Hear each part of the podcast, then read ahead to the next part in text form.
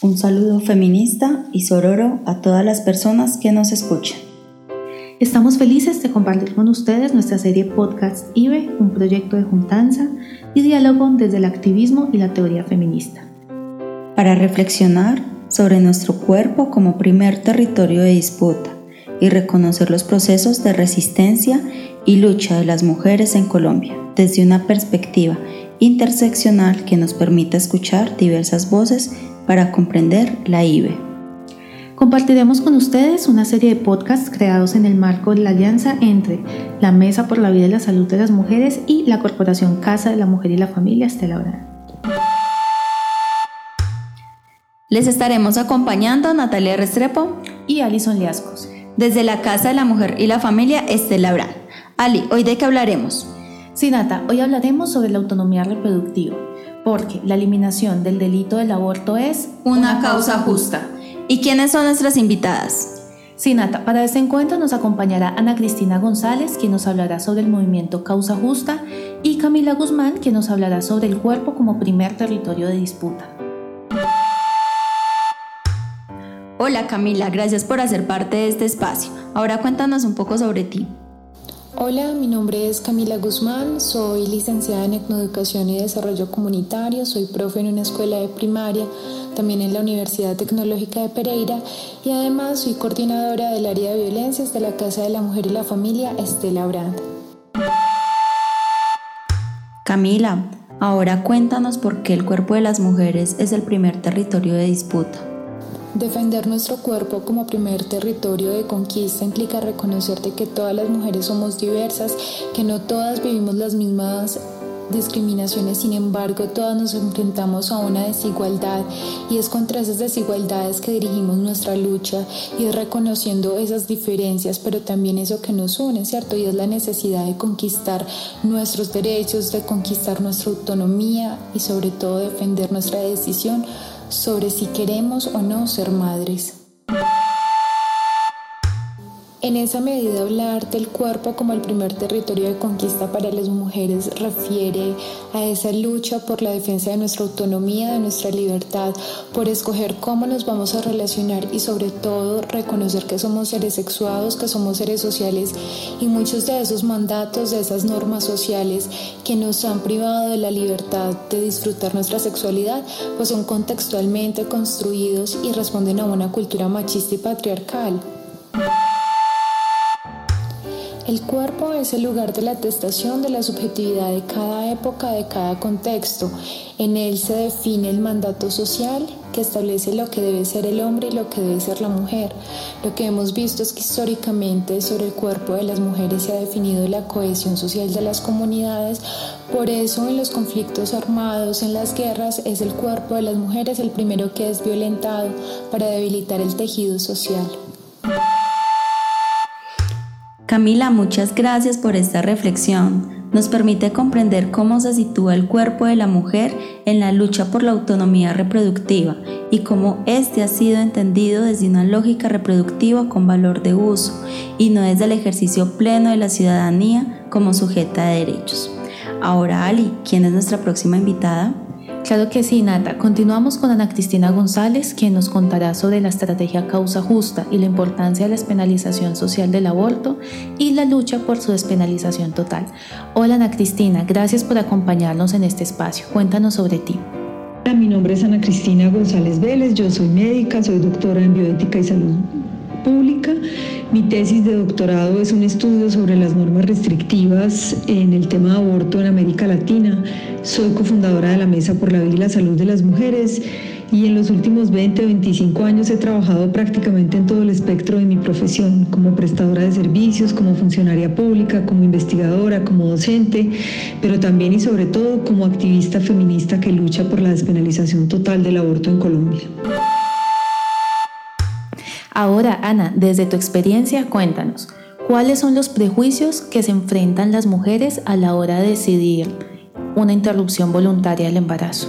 Pensar en los prejuicios que existen en nuestra sociedad contra las mujeres que abortan me obliga a contarles de una manera muy, muy breve ¿Cuál es toda la estrategia que tenemos en causa justa? Nosotras no solamente tenemos en este momento una demanda ante la Corte Constitucional que ya fue admitida, sino que estamos trabajando de manera muy importante por una transformación social y cultural, haciendo estrategias pedagógicas con distintas audiencias, de manera que se creen las condiciones que les permitan a las mujeres abortar de forma legítima, pero también legal y segura. Hoy en día si una mujer quiere abortar, lo primero que tiene que hacer es enfrentar esta dualidad de que por un lado, el aborto en Colombia es un derecho humano fundamental y por el otro lado es un delito que todavía está consignado en el Código Penal y que si la mujer sale de esas tres indicaciones que creó la Corte en el año 2006, pues podría ir a la cárcel como en efecto pasa. Hoy en día en Colombia las mujeres son criminalizadas por el delito de aborto y lo más grave es que las mujeres que son criminalizadas nuevamente son las mujeres que viven en condiciones más difíciles, las de las zonas rurales, las mujeres más jóvenes, las menos educadas. Y ninguna mujer debería ser perseguida por realizarse un aborto eh, voluntario y consentido. Pero además de todo, las mujeres son juzgadas porque las mujeres que desafían el mandato de la maternidad eh, todavía son miradas con sospecha y muchas veces con desprecio, no solamente por las instituciones de salud, que son las principales eh, denunciantes de las mujeres que abortan, cosa que es muy grave eh, y pasa en nuestro país, sino por la sociedad en general. Eh, yo suelo decir que los modelos que conocemos eh, de despenalización de aborto, como el de las causales en Colombia, piensan que la vida es un dato biológico, o sea, una mujer puede abortar si su salud está en riesgo, si se va a morir, si hay una malformación fetal grave, si fue víctima de una violación. Pero una mujer no es solamente un pedazo de vida biológica. Las vidas de las personas, y en este caso en particular de las mujeres, son vidas que cobran sentido en función de su proyecto de vida. Entonces lo que sucede en nuestra sociedad es que esas normas que les prohíben a las mujeres abortar están informadas por una especie de subvaloración del proyecto de vida de las mujeres. Como ese proyecto de vida no es valorado, pues entonces a las mujeres que no cumplen con ciertos requisitos se las castiga cuando rehusan el destino de la maternidad. Y las mujeres además, y como resultado de todo esto, pues son víctimas de un estigma muy profundo. Muchas veces en los hospitales las tratan de una manera inapropiada, no les dan medicamentos para el dolor. En fin, las mujeres hoy en día enfrentan muchas cosas para acceder a un aborto legal y seguro, pero la más grave de todas es que su vida no es suficientemente valorada en esta sociedad colombiana contemporánea. Gracias, Ana. Ahora cuéntanos sobre el movimiento Causa Justa. Causa Justa, hoy un movimiento, es una iniciativa que surge en el seno de la Mesa por la Vida y la Salud de las Mujeres. Nosotras nacimos en el 97 o 98 con el ánimo de luchar por la despenalización total del aborto en Colombia y a partir del año 2006 hicimos un trabajo muy intenso para que las tres indicaciones que estableció la Corte Constitucional para que las mujeres pudieran acceder en Colombia a un aborto legal y seguro fueran cumplidas. Es decir, que las mujeres en todo el país pudieran acceder a un aborto cuando su vida y su salud o su salud estaban en riesgo, en los casos de violación y en los casos de malformación fetal. Todos estos años nos dieron la posibilidad de acompañar muchas mujeres, más de mil, mil quinientas mujeres que han enfrentado barreras de acceso para acceder a un aborto legal. Y en este contexto y tras muchos años de trabajo, nos dimos cuenta que el modelo de causales era un modelo que no iba a responder al derecho fundamental a la IVE que tienen las mujeres en Colombia. ¿Por qué creemos que es un modelo incompleto? Primero, porque no, las causales que contempla este modelo que tenemos en Colombia no son necesarias ni únicamente las causas y las razones por las que las mujeres muchas veces se ven enfrentadas a interrumpir un embarazo.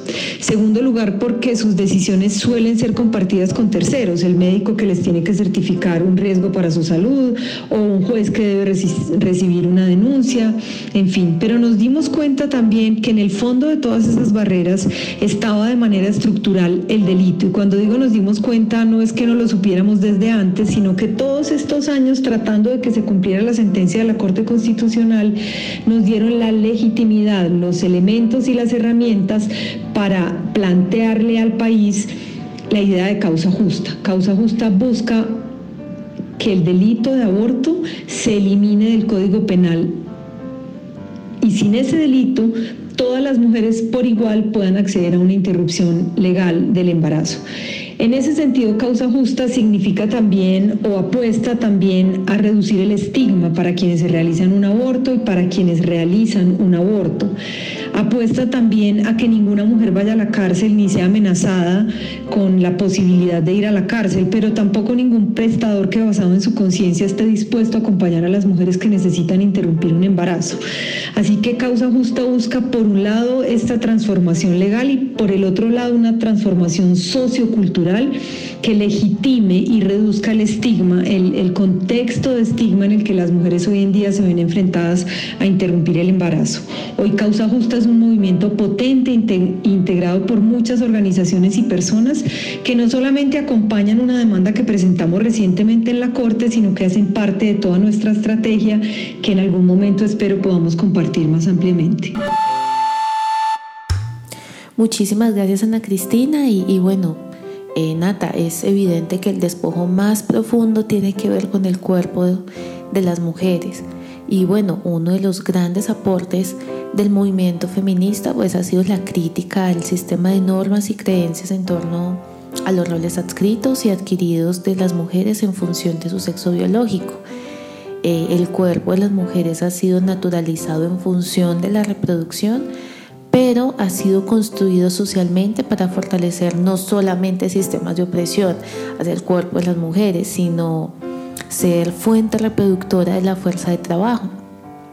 Y yo creo que también el mandato de la maternidad ha entrañado estereotipos y roles asignados a la fuerza que, que, en últimas pues han sido reflejados en desigualdades históricas desde lo simbólico, lo económico, lo cultural, lo social y en el lenguaje. Y yo creo que es allí donde nos cuestionamos las tradiciones, la religión, las formas regulatorias del Estado, ideologías fundamentalistas y demás sistemas de opresión que hacia las mujeres solo ha servido como forma de disciplinamiento del cuerpo para estas mismas formas productivas, con el fin pues también de crear mujeres subyugadas y más controladas para la sociedad y para el Estado, ¿cierto? Bajo sistemas de normas y creencias que históricamente pues han atentado la vida, la salud, la autonomía y la libertad para decidir sobre nuestros cuerpos y sobre todo nuestros proyectos de vida. Eh, bueno, y pues también Nata, yo creo que eh, las mujeres hemos sido víctimas, pero a su vez hemos creado procesos de resistencia y lucha por la emancipación de nuestras vidas contra todas las formas de violencias y opresión.